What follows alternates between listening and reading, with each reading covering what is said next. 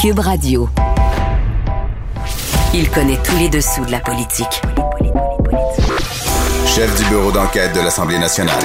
Antoine Robitaille. Là-haut sur la colline. Là-haut sur la colline. Cube Radio. Bon jeudi à tous. Aujourd'hui à l'émission, le gouvernement Legault interdira-t-il l'exploration et l'exploitation pétrolière? Ce serait tout un renversement pour ce parti qui fustigeait en 2016 le géant vert Philippe Couillard, chef libéral qui mettait fin alors au projet pétrolier sur Anticosti. On en discute avec le ministre des Ressources naturelles de la Coalition Avenir Québec, Jonathan Julien. Mais d'abord, mais d'abord, c'est l'heure d'écouter quelques notes de rock bien pâteux, ce qui annonce notre rencontre quotidienne avec Rémi Nadeau. Cube Radio. Les rencontres de l'heure. Rémi Nadeau et Antoine Robitaille. La rencontre Nadeau-Robitaille.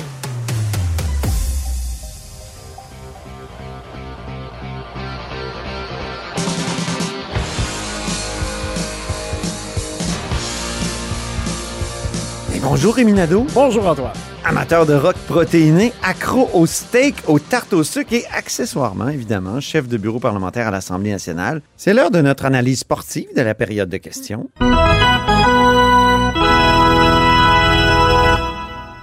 Ce fut une autre bonne période de questions aujourd'hui, je trouve, mais il y a un flou artistique qui demeure. Sur quel sujet? Euh, c'est celui concernant la possibilité de faire revenir des infirmières, soit des infirmières à la retraite ou des infirmières qui ont passé euh, au privé pour les faire revenir dans le réseau public. Là, la commande est vraiment immense. Christian Dubé dit qu'il manque 4 à 5 000 infirmières. Il a besoin de ces infirmières-là cet automne, idéalement d'ici le 15 octobre, parce que à partir du 15 octobre, on sait qu'il y a environ 10 000 euh, personnes soignantes dans le réseau qui vont être suspendues sans solde parce qu'elles ne sont pas vaccinées. Alors ça, ça va venir ajouter au manque de ressources qui est déjà criant. Donc, François Legault nous apprend mercredi qu'il a sur la table différentes options et il va très loin. Il parle de permettre à des infirmières de conserver leur retraite, leur revenu de retraite et d'avoir un salaire en même temps. Donc, double rémunération. Double trempette. Pour pouvoir revenir dans le réseau et donner un coup de main. Euh, il évalue la possibilité d'augmenter le salaire des infirmières dans le public euh, pour euh, accoter, si tu me permets l'expression, ce qui est accordé au privé. Et mon collègue Charles Le Cavalier a fait des vérifications. Selon les chiffres de la FIC, on parle d'environ 30% en moyenne Ouh. de rémunération de- plus élevée dans le privé. Donc, si on veut euh, offrir la même chose au public, c'est beaucoup d'argent. C'est une galette? Et dans le flou, c'est que François Legault, mercredi, a prononcé une fois le mot temporaire sans que les journalistes accrochent trop là-dessus. Et, pour la simple bonne raison que oui, il peut y avoir une, portion temporaire à une rémunération incitative, comme par exemple donner un boni à des infirmières retraitées qui accepteraient de revenir. Ça, c'est une chose. Ça, on comprend que ça peut être temporaire et que lorsqu'on a moins besoin de bras, ces personnes-là peuvent retourner, par exemple, à la retraite. Alors, c'est pas une dépense qui est récurrente. Ça, ça va. Sauf que François Legault, quand il dit « je suis prêt à donner le même traitement qu'il y a dans le privé euh, au public », là, ça veut dire à l'ensemble des infirmières. Et, et ça, ça veut dire, je vois mal comment ça peut être temporaire. Parce que si tu veux euh, faire euh, revenir euh, une infirmière qui est au privé dans le public, tu ne vas pas lui dire je te donne ce, ce salaire-là pendant six mois, mais après, tu vas regagner moins que ce que tu avais dans le privé. Parce que là, elle ne viendra pas. Ben non. Donc ça, ça peut pas être temporaire. Et, et la confusion a été augmentée quand euh, Éric Girard est allé au micro. C'est le ministre des Finances, c'est lui qui, euh, qui doit balancer par la suite les chiffres. Et la question lui a été posée, est-ce que donc on est capable au Québec d'absorber euh, une, une telle augmentation de dépenses à long terme? Puis il a dit non, non, c'est temporaire. Donc là, c'est sûr que là, on est, on est vraiment mélangé. Et euh, François Legault va devoir, et Christian Dubé là, vont devoir répondre à ça la semaine prochaine et nous parlent de- d'un plan qu'ils vont présenter incessamment et qui ne dorment pas la nuit parce qu'ils cherchent des moyens là, de, de contrer ce, ce- ce- ce problème-là. Euh, c'est majeur. J'entendais Christian Dubé aussi dire qu'il n'y aurait pas de, de bris de service. Exactement. Alors Il s'est engagé. oui, et, et ça aussi, c'est confus parce que M. Dubé lui-même a pris les micros avant hier pour dire J'étais surpris. il va y avoir des bris de service. Je veux vous prévenir d'avance. On va fermer, par exemple, l'urgence en Abitibi. Alors, il, il dit on n'a pas le choix.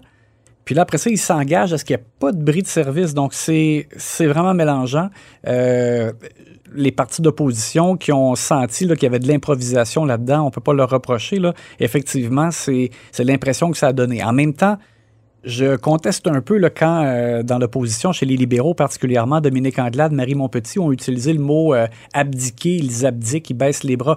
On peut pas vraiment dire qu'ils abdiquent, ils- visiblement, ils cherchent là, par tous les moyens là, des, des solutions, mais, mais c'est quand même culotté de la part des libéraux de dire des choses comme ça. Mais là, Surtout qu'ils sont. C'est parce qu'ils sont euh, en partie, euh, c'est-à-dire à la racine de cette affaire-là. Oui, avec le- problèmes l'héritage du dernier mandat. Mais, mais là, ça urge. C'est sûr que autant on a parlé là, en début de semaine là, que la- la- les, les- les travailleuses en garderie, ça pressait pour qu'il y ait des places en garderie. Mais là, le, nombre, le, le- le besoin d'infirmières vient de supplanter le, besoin d'éducatrices en garderie. Là, la priorité, c'est vraiment ça.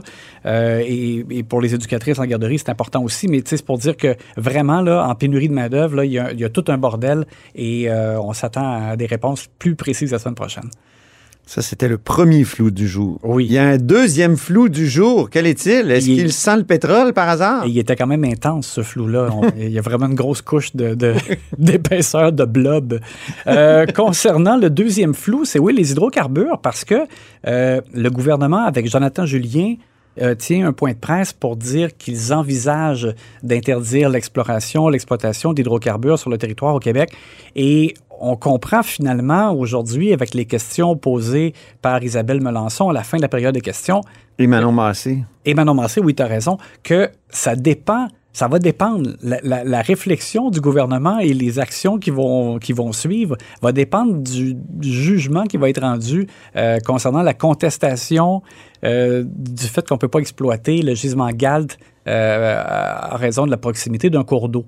Alors là, Jonathan Julien, dans le fond, a dit ben, on va, on va d'abord attendre la décision dans cette cause-là et après, on va voir. Donc, je comprends un peu mal pourquoi il a fait un point de presse pour dire qu'ils envisagent euh, d'interdire complètement alors que finalement, il faut attendre une décision de la Cour. Il me l'a expliqué tout à l'heure. D'ailleurs, j'invite les auditeurs à écouter la deuxième partie de La Haut sur la colline, entrevue avec Jonathan Julien. Donc, la loi sur les hydrocarbures, euh, si euh, elle donne la possibilité à des investisseurs de poursuivre le gouvernement, puis de dire c'est inique, c'est injuste, mais là, on va modifier puis on va clarifier les choses parce que actuellement, il y a un pouvoir discrétionnaire du ministre qui pourrait dire, ben, malgré les dangers pour le milieu hydrique, on va y aller quand même.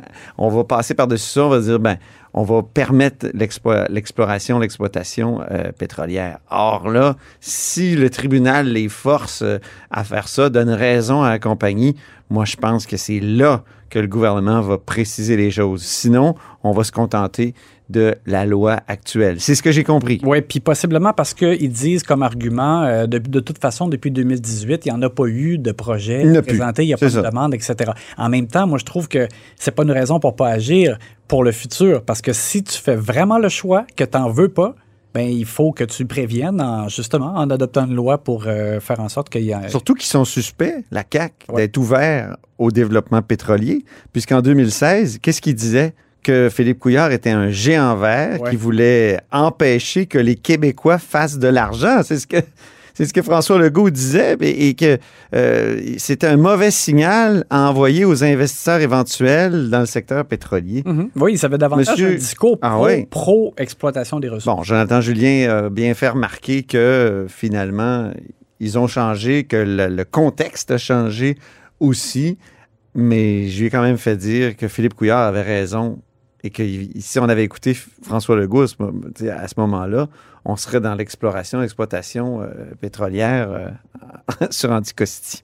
C'était à écouter donc en deuxième partie de Là-haut sur la colline. La mise en échec du jour, Rémi?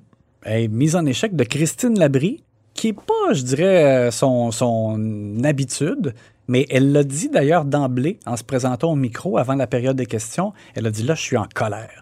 Et, Ça euh, fait deux, trois fois qu'elle fait des oui, c'est ça. Alors là, euh, euh, la, la goutte qui a fait déborder le vase déjà plein pour Québec solidaire, c'est la manchette du Journal de Québec de jeudi à l'effet que des euh, étudiants en secondaire 5 dans une école de la grande région de Québec euh, qui n'avaient pas de- d'enseignants euh, pour leur cours euh, d'anglais, si je me rappelle bien, Et d'éthique et, et d'éthique, c'est ça exactement.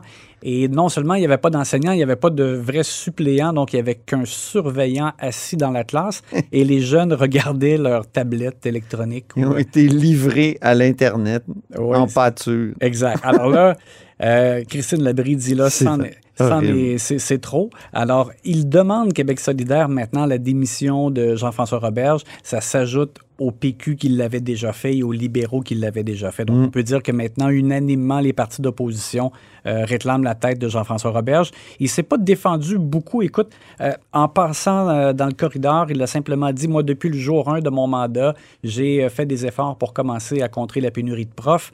Et euh, par la suite, à la période de questions, François Legault a été questionné par GND. Il a un petit peu dévié le, le débat, je dirais, sur le fait qu'au au Québec, les, les jeunes ont été euh, plus à l'école physiquement que- qu'ailleurs euh, euh, en Amérique du Nord à, à la suite de la pandémie. Mais euh, et il a, bon, il a défendu là, le bilan de l'éducation du gouvernement. Alors Jean-François Robert, c'est sûr que c'est ça, il est encore la cible des partis d'opposition. La motion rédemptrice du jour. Ben Est-ce oui, qu'André Fortin a, a- a lavé son, son honneur André, grâce à une motion? André Fortin a vu la lumière. Le leader de l'opposition officielle du Parti libéral. Ben, c'est ça. Alors, je le, le dis avec un peu d'humour, mais euh, c'est ça. C'est que le, le Parti euh, libéral a présenté une motion euh, contre l'empiètement dans les compétences des provinces. Et c'est donc en, en sa qualité de leader, André Fortin, qui l'a déposé la motion qui a été adoptée. Et c'est celui donc qui a admis avoir conseillé euh, Justin Trudeau, qui lui laboure les champs de compétences des provinces. Alors, c'est c'est extrêmement particulier. Mais la motion a été adoptée à l'unanimité. Oui.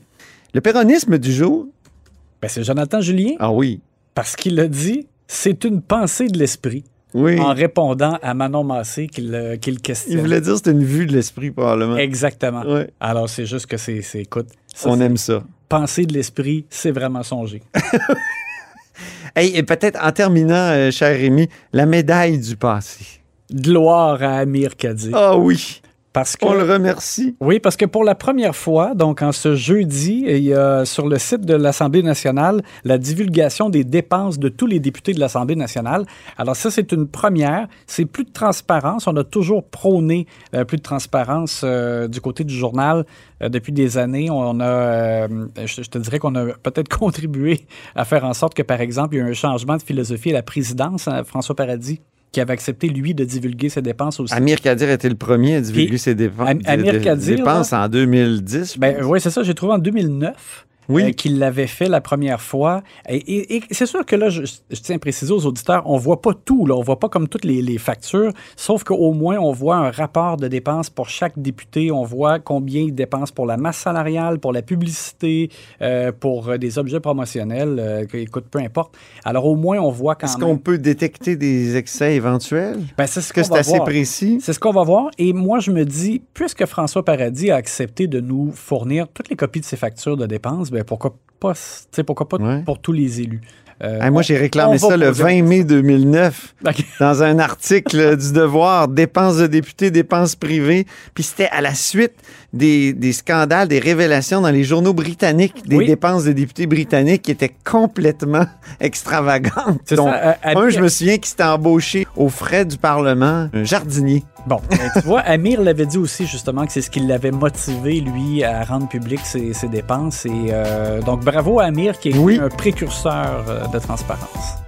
Merci infiniment, Rémi Nadeau. Bye. Je rappelle que Rémi Nadeau est amateur de rock protéiné, accro au steak, aux tartes au sucre, mais surtout chef de bureau parlementaire à l'Assemblée nationale pour le journal et le journal.